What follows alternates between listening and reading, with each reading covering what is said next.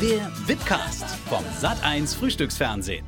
Wir sind Backstage für eine neue Folge, Folge Wipcast mit Verona Poth heute. Schön, dass du da bist. Ja, danke schön. Freue mich auch. Es ist klasse, dass wir immer so tolle Powerfrauen hier bei uns haben. Lass uns erstmal über dein neues Buch reden. Ja? Ähm, nimm dir alles, gibt viel, das Verona-Prinzip. Du redest über die letzten 30 Jahre in deinem Leben. Ähm, was können wir uns denn eigentlich erstmal unter dem Verona-Prinzip vorstellen? Naja, das Verona-Prinzip, nimm dir alles und gib viel, bedeutet natürlich, dass du unter dem äh, Aspekt, nimm dir alles, dir was zutrauen sollst im Leben. Nimm dir einfach das, wonach dir ist und trau dir was zu und geh auf die Dinge zu und wachs mal über dich hinaus und sei nicht so zurückhaltend, ne? so, wie, so, so wie man sagt, du hast dir einfach alles genommen. Genau, so ist es richtig. Aber ich sage auch immer zu meinen Kindern, man kann nicht immer nur nehmen, nehmen, man muss auch mal was geben und gib viel, weil ich glaube, nur so geht das Prinzip auch auf. Und ich selber habe ja schon sehr, sehr viele Jahre soziale Arrangements unterstützt, vor allem die SOS Kinderdörfer und habe insgesamt zwei, also zwei Millionen Euro gesammelt. Als One-Man-Show ist das schon eine ganze Menge und natürlich auch einen großen Teil von meinem Geld dazu getan. Und das habe ich meinen Kindern erzählt, das steht auch in meinem Buch und äh, man weiß ja auch, dass das stimmt. Also ich will damit sagen, das war mein Dankeschön für das, was ich mir genommen habe, was ich erreicht habe. Und ich finde es ganz wichtig, dass Kinder eben nicht nur ähm, das Verwöhnprogramm fahren, alles nehmen, alles nehmen, sondern dass die eben auch mal daran denken, mal was zurückzugeben. Du hattest ja lange Zeit dieses Image auch so, die Verona, die ist so ein bisschen doof. Ne? Und dann bist du ja aber, wie wir alle wissen, eine super erfolgreiche Geschäftsfrau. Wie hast du auch so diese Balance hingekriegt oder wie, wie bist du auch damit so persönlich umgegangen? Ja, das ist, glaube ich, gar nicht ganz so krass gewesen, sondern eher dieses so ein bisschen Dümmchen-Image. Und das ist ja auch ein bisschen niedlich. Also ich war ja jünger und wenn man zu einem sehr jungen Mensch sagt, guck mal, die Kleine da hinten, die sieht ganz süß aus oder die ist auch ein bisschen schusselig, das ist auch dann noch sympathisch. Ne? Wenn man natürlich dann langsam mal erwachsen wird, verheiratet ist, Unternehmer ist, zwei äh, Kinder hat, dann, dann ist das natürlich auch gleich eine andere Wortwahl. Aber das Dummchen-Image damals, äh, das hat mir gut gefallen. Und ich habe damit gespielt, kokettiert, aber ich habe es nicht kreiert. Und in meinem Buch äh, gibt es ja auch ein Kapitel, dumm herum sind alle schlau. Und das trifft es dann ja letztendlich. Wenn du so auf die letzten 30 Jahre zurückguckst, bereust du irgendwas oder würdest du heute sagen, ich würde alles wieder genauso machen? Also ich gehöre zu den glücklichen Prominenten, die keine Jugendsünden im Keller haben. Irgendwelche Filmchen, die man vielleicht bereut oder Fotos, die man bereut oder irgendwelche Affären. Ähm, das Leben ist nie perfekt und ich habe natürlich auch ein paar Dinge in meinem Leben falsch gemacht, aber es ist nichts dabei, wofür ich mich sozusagen ein bisschen schäme oder überhaupt schäme und es ist auch nichts dabei, was ich ändern würde, weil zu diesem Zeitpunkt war das ja immer genau richtig und ähm, ich habe immer gut überlegt. Also das war tatsächlich eine meiner Stärken, schnell und gut zu überlegen und dann Dinge zu zuzusagen oder auch zu machen. Ich habe mich nicht so hinreißen lassen. Ähm, zum Beispiel Playboy-Fotos finde ich in Deutschland total legitim. Ist ja auch manchmal eine kleine Auszeichnung, dass man eine Sportlerin mit einer Goldmedaille aussucht und sagt, die sieht toll aus. Und das wird ja hier auch irgendwo anerkannt. Aber zu mir und mein Image, hat das nie gepasst, weil wenn ich, ich, so wie ich mit meinen kurzen Röcken rumgelaufen bin, mit der viel zu hohen Stimme, mit der Sendung Piep, mit meinen ganzen Auftreten, dann noch die Nacktfotos im Playboy, das wäre zu viel gewesen. Und so habe ich dann auch wirklich Jahr für Jahr das abgelehnt. Das steht auch in meinem Buch, Piep, Piep, Piep, der Playboy hat mich lieb. Mhm. Es bezieht sich auf die Sendung und auf diese Zeit. Und ähm, ja, und das ist dann etwas, was ich damals ja schon in meinem Kopf entschieden habe als 25-Jährige, dass das nicht zu mir passt. Mhm. Und das muss man eben machen und nicht erst solche Dinge eingehen und später bereuen. und jetzt bin ich ganz froh, weil ich zufällig auch zwei Jungs habe und nicht zwei Mädchen zu Hause. Und Jungs können ganz schön eifersüchtig sein, wenn es um die Mami geht und Bikini-Fotos, das sage ich dir. Ja, das glaube ich dir. Ähm, aber es gibt ja trotzdem immer mal wieder Momente, wo du Kritik bekommst, sagen wir mal, weil die Leute zwar keine Nacktfotos, aber sagen, Verona ist viel zu sexy als Mama von zwei Jungs so oder überhaupt von zwei Kindern. Wie, wie reagierst du auf sowas? Ja, das ist natürlich eine Sache, glaube ich, die einfach immer so gesagt wird. Aber ich habe mir gerade mal Jennifer Lopez angeguckt, die, glaube ich, hat nächsten Monat Geburtstag, wird 50, die hat ja Zwillinge. Da gibt es schon hotte Bilder auf ihrer Seite. Ne? Dann ist, sind wir, ja. Jennifer Anderson ist auch 50. Also ich würde sagen, in jedem Film, obwohl sie ein Hollywood-Star ist, sieht man sie entweder ähm, strippen, weil das eine Komödie ist, oder sie läuft einfach in Unterhose durchs Bild. Cameron Diaz genauso.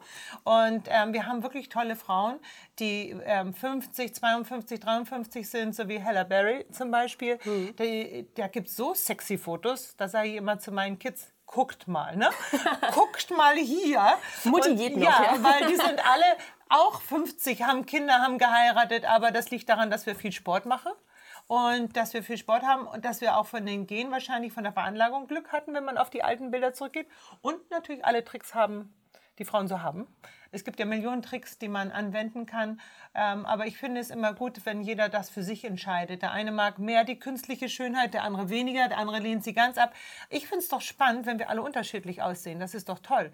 Und ich verstehe immer nicht, wie die Leute auch so über ältere Leute manchmal so lästern oder über Schönheits-OPs oder eben auch über freizügige Fotos.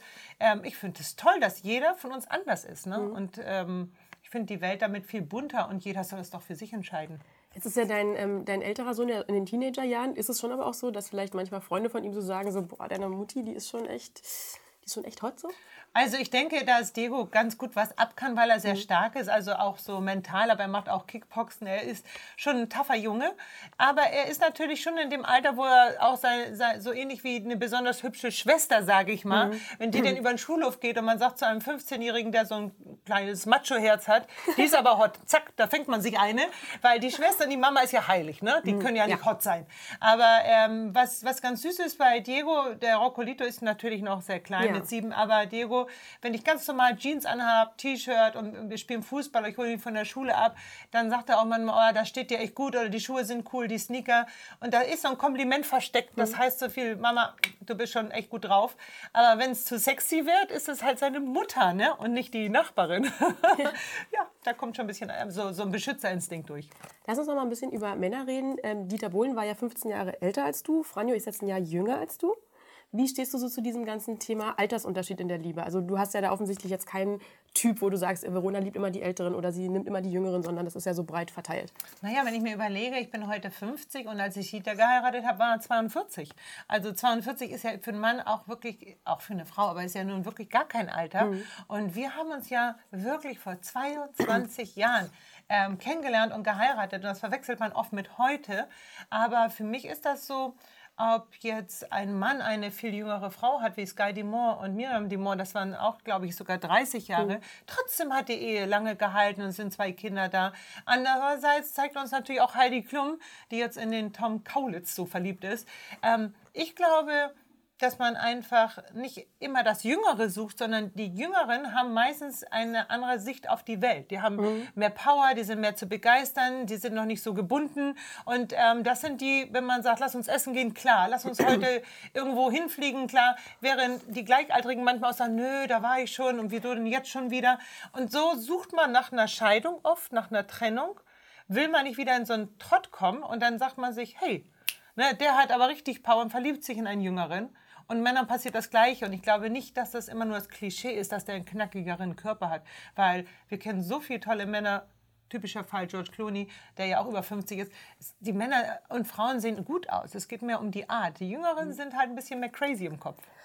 Entschuldigung. Ähm, du hast gerade George Clooney erwähnt. Hast du so einen Star-Crush? Also jemanden, wo du denkst, oh, der ist also, bei dem könnte ich mir schon mal so also ich, da ich durch diesen Job wahnsinnig viele nationale Stars und Prominente treffe, ist das ähm, so wie der Bäcker, der ist auch nicht mehr so scharf auf den Kuchen. Und ähm, für ja. mich ist das so, wenn ich auf internationale Stars treffe, ähm, ich habe Gerald Butler jetzt ähm, kennengelernt, der ist mit Franjo befreundet und wir waren auf seinem privaten Geburtstag, wir waren bei ihm im Garten, haben Beruferaten gespielt mit zehn Freunden, also unglaublich. Oh die trinken gar keinen Alkohol, obwohl es eine Party ist. Ähm, wir waren 20 Leute, wir waren bei seiner Freundin Morgen im Garten, die Mutter war auch dabei und so. Es war total nett.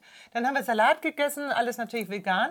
Und plötzlich hieß es Berufe raten. Und das waren eigentlich Filme. So, du musstest dann in, in wenigen Sekunden die, die Titanic nachmachen und so weiter. Also Franny und ich haben uns dann auch so angeguckt, sind wir hier richtig? Und ja. ich fand es sehr, sehr lustig. Ich bin auch gerade so, ach so, wir sitzen bei Gerard Butler im Garten und machen Berufraten. Ja, ich habe es auch auf dem Handy, weil wir, wir haben natürlich ein paar Bilder von einem Geburtstag auch gemacht. Aber das war eigentlich total witzig. Und ähm, wir waren auf seinem Geburtstag und wir haben ihm eine Kuckucksuhr geschenkt, weil wir waren in L.A. und hm. haben gedacht, hm, was schenken wir ihm denn? Also haben wir eine Kuckucksuhr gekauft. Das war Franjes Idee, ist ja so urdeutsch. Fand er auch sehr witzig. Aber wir kamen auf die Geburtstagsfeier und keiner hat ein Geschenk mitgebracht. Es ist alles anders da. Es wird auch kein Alkohol getrunken. Und Punkt 12 sind wir dann alle auch wieder schlafen gegangen. Also diese Party, die ich mir ausgemalt habe, hm, die war weit weg, aber die hatte was. Und im ersten Moment, was ich sagen wollte, er ist so groß wie Franjo, 1,90. Mhm. Für einen internationalen Star ist er schon sehr groß, weil die meisten sind etwas kleiner. hat eine ganz tiefe Stimme, so ein Drei-Tage-Bart, so ein Holzfällerhemd an und steht da in seinem Garten. Und dann gehen einem die ganzen Filmszenen durch den Kopf und er sieht auch ja. gut aus und er hat auch einen Charme. Dann findet man den auch ganz kurz so, so gewiss attraktiv. Aber danach ist es dann auch nach zehn Minuten, wie bei uns, die anderen Prominenten. Ne? Da, da ist dann das kurze weg und dann bleibt ein toller Mann, aber ich habe ja auch Franjo, ne? was soll ich da groß tauschen? Ja, du, das glaube ich dir. Wenn man erstmal gemütlich, in gemütlicher Runde Salat zusammen gegessen hat, dann ist irgendwie auch so ein Gerard Butler vielleicht nicht mehr ganz so ja, verzaubert. Sind, ja, das ist schon also interessant. Auch ähm, der hat dann natürlich schon nach wie vor diese Ausstrahlung, aber mhm. er ist selber sehr bescheiden und er, er, er, er sucht diese Aufmerksamkeit auch gar nicht so. Er ist ein bisschen fast schon manchmal schüchtern gewesen, aber viel gelacht haben wir und da habe ich es einfach mal als Frau gemerkt, wow, der sieht gut aus, wow, das ist Gerald Butler, wow, jetzt steht er vor dir mit seinen 1,90 mit diesem Bart, guck dich so an. Aber nach einer gewissen Zeit war der auch einfach ein guter Typ fertig. Ne? Also es war jetzt nicht dieses Groupie, sondern ja, so gewöhnt man sich tatsächlich an, an so eine Situation recht schnell. Lass uns noch mal ganz kurz ein bisschen über Dieter Bohlen reden. Jetzt äh, rückblickend betrachtet, bereust du so ein bisschen die Beziehung mit ihm oder bist du da auch so Nee, das ist ja auch, also im Grunde genommen hätte ich jetzt nicht gerade mein Buch, also die Autobiografie geschrieben, wäre ich jetzt überhaupt aus dem Thema ganz raus. Mhm. Aber eine Autobiografie ist nun mal eine Tatsache, dass sie aus der Vergangenheit startet bis zum heutigen Tag. Es gibt keine Autobiografie, die heute anfängt und in die Zukunft geht. Und so habe ich natürlich 30 Jahre zurück angesetzt und habe 20 Kapitel geschrieben und eins davon ist Dieter. Ja. Es ist natürlich ein spannendes Thema für die Boulevardpresse. Es ist ein spannendes Thema für alle, weil jeder ihn kennt und mich. Und ähm, das ist so ein ewiges Ping-Pong. Habe ich kein Problem mit, aber wie gesagt, es sind ja 20 Kapitel und ich wollte nur mhm. sagen, mhm. es ist kein Dieter Bohlen-Buch und auch keine Abrechnung mit ihm. Und die Zeit, die wir hatten, dieses verrückte Jahr, auch wenn wir nicht das ganze Jahr ein Paar waren, aber wir kannten uns so lange, das würde ich auch gar nicht missen wollen. Mhm. Es war ja schon irgendwie spannend und lustig und äh, wir haben echt außergewöhnliche Kurzgeschichten erlebt. Eine Hochzeit in Vegas, dann eben auch eine Scheidung nach vier Wochen. Da, da gab es ja so viele Geschichten. Und als ich mein Buch geschrieben habe, habe ich auch immer gedacht, mein Gott, wer soll dir das denn alles glauben, was du hier geschrieben hast? Ich muss ja selbst noch mal drüber nachdenken, ist das denn alles wahr? Aber es ist Stimmt alles wahr. Ja, ich meine, klar, für, für, für die Leute ist Dieter Bohlen natürlich und eure Beziehung einfach super interessant. In, an deiner Stelle kann ich mir schon auch vorstellen, dass du manchmal so ein bisschen denkst, so, naja, Dieter war jetzt ein, ein Jahr von meinem Leben, wir reden jetzt über 30 Jahre. Ja, mir geht es auch so ein bisschen um ihn. Es ist ja 22 Jahre her und mhm. manche, die hier zugucken, sind an dem Tag geboren worden, wo wir geheiratet haben. Das muss man sich mal vorstellen, die sind nämlich jetzt gerade 22. Ähm, Dieter und ich, wir haben uns ja schon lange alles verziehen. Es ist ja alles gut und auch wenn es nicht so, auch ein, ein Kapitel in unserer Ehe nochmal extra gab, das nicht so schön war, aber das ist ja für mich auch verjährt alles. Mhm. Ne? Und wir haben uns ja nochmal getroffen in einem Flieger durch Zufall, das steht auch in meinem Buch. Mein, mein Sohn war dabei, Diego, der hat ihn kennengelernt. Wir haben uns mit Küsschen verabschiedet, wir haben uns umarmt. Also wir haben uns sogar danach noch eine E-Mail geschrieben, Dieter und ich, mit Smiley.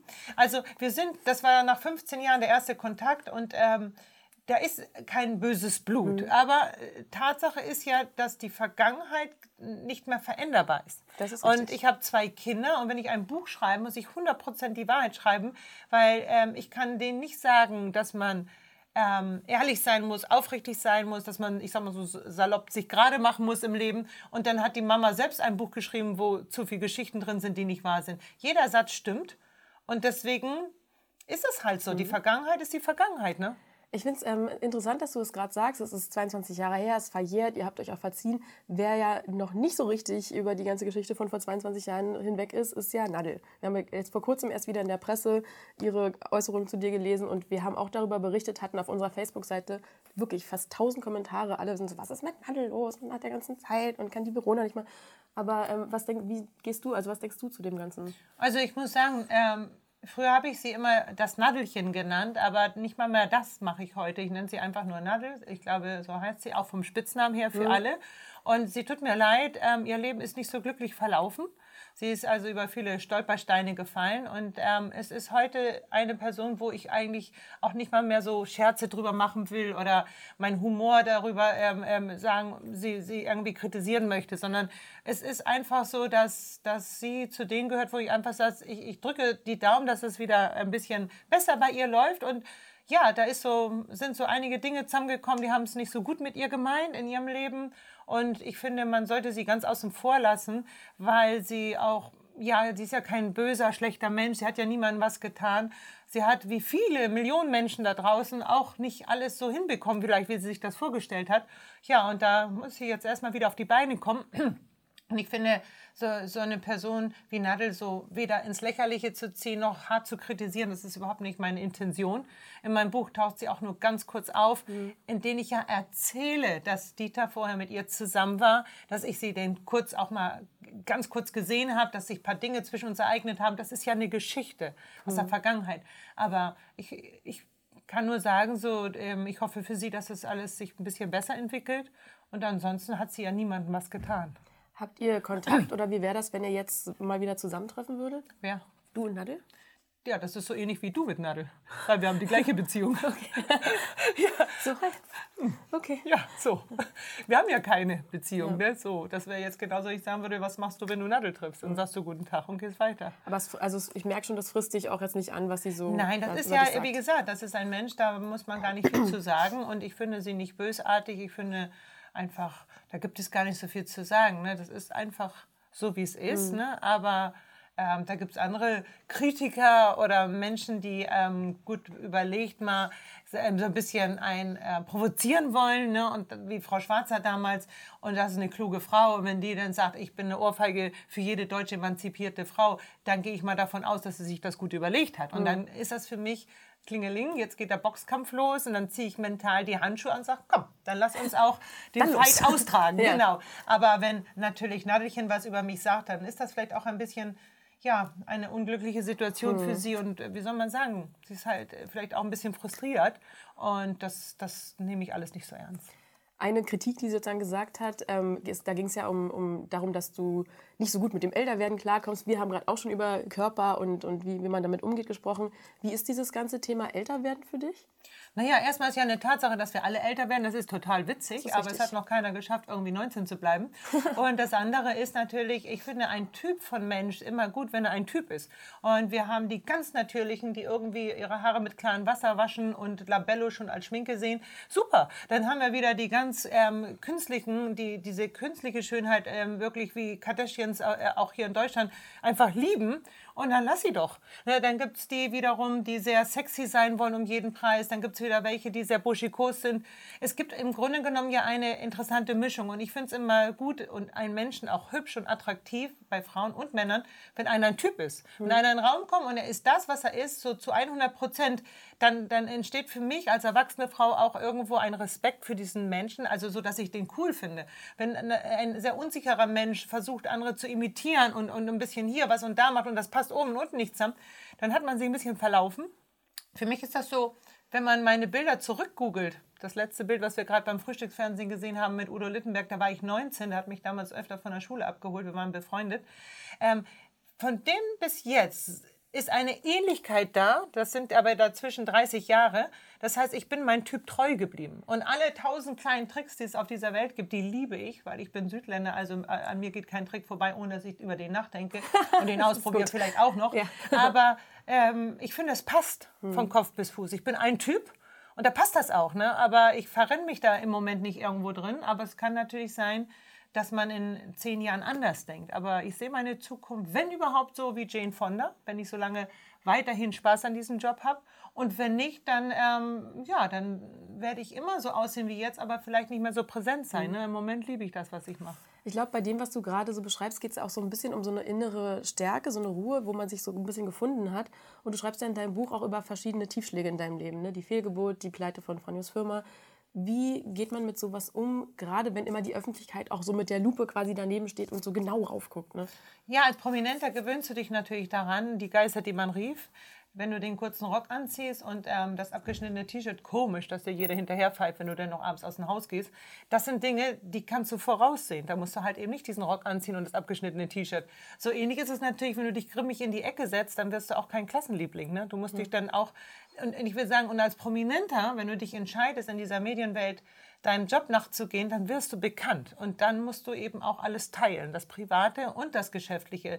Ansonsten gibt es die Variante von den wenigen Schauspielern, die wir haben, die nie in die Öffentlichkeit gehen. Dann sieht man immer einen Film und sagt, oh, der ist so genial. Wie heißt der denn nochmal? Ich weiß es gar nicht, aber der ist doch so genial. Und man weiß, der hat schon 300 Filme gedreht, aber man kommt auf den privaten Namen nicht mal, weil die nirgendwo auftragen. Nicht auf dem roten Teppich maximalen Preis entgegennehmen. Und die sind ja am neutralsten. Man weiß gar nicht, sind sie verheiratet, wie alt sind sie, wo kommen sie her. Man weiß nur, die kennt man. Und, aber wenn man sich auf die andere Seite stellt und immer mehr Interviews gibt und, und sich zeigt und ähm, Familienfotos veröffentlicht und später auch ähm, ja, sein Leben sozusagen mit dem Publikum teilt, dann muss man sich nicht wundern, wenn die dann natürlich auch dabei sind, wenn es mal nicht gut läuft. Ne? Aber wird denn, also ich stelle mir nur vor, dass dann vielleicht so dieser Schmerz über solche Ereignisse dann vielleicht noch potenziert wird, wenn man dann auch noch in hundertfacher Ausführung darüber liest und wenn alle eine Meinung dazu haben.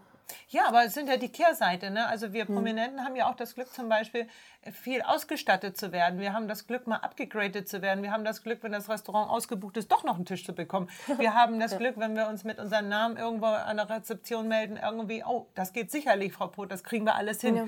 Das sind die schönen Momente. Und wenn ich private Freunde dabei habe, die sagen, wow, das möchte ich auch mal so erleben. Aber auf der anderen Seite hat man eine Scheidung, hat man eine Krise, hat man irgendwie finanzielle Probleme oder hat man vielleicht auch ähm, äh, äh, Verlust, weil jemand in der Familie gestorben ist, dann kann man nicht sagen, ab jetzt dürft ihr nicht dabei sein. Ne? Man, man findet das nicht gut und man leidet auch in dieser Zeit, je nachdem, wie krass es ist, aber man kann das nicht abstellen. Ne? Man, Mhm. man hat diese Geister gerufen und da muss man mit denen leben. Und ähm, ja, und wenn man das gar nicht mehr möchte, muss man es langsam ausfaden lassen.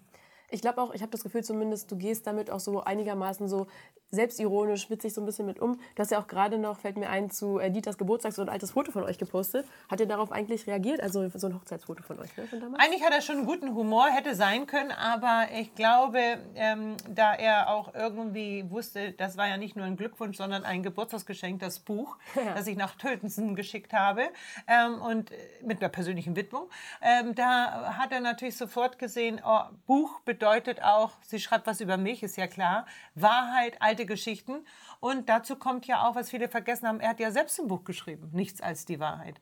Und da hat er mir ja auch ein Kapitel gewidmet und da waren ungefähr 346 Lügen drin. Und er, hat ja, er hat ja sehr, sehr viele Sachen geschrieben, die nicht stimmen. Und ich habe damals ja auch ähm, nichts dazu gesagt und bin nicht an die Öffentlichkeit gegangen. Ich habe mir keinen Anwalt genommen. Und da waren ja auch Sachen bei, wie zum Beispiel, ja, dass ich auch schon mal wirklich in einer ernstzunehmenden Irrenanstalt war, in einer Nervenklinik und so. Ja, und da stand da jetzt alles über mich, was ja nicht stimmt.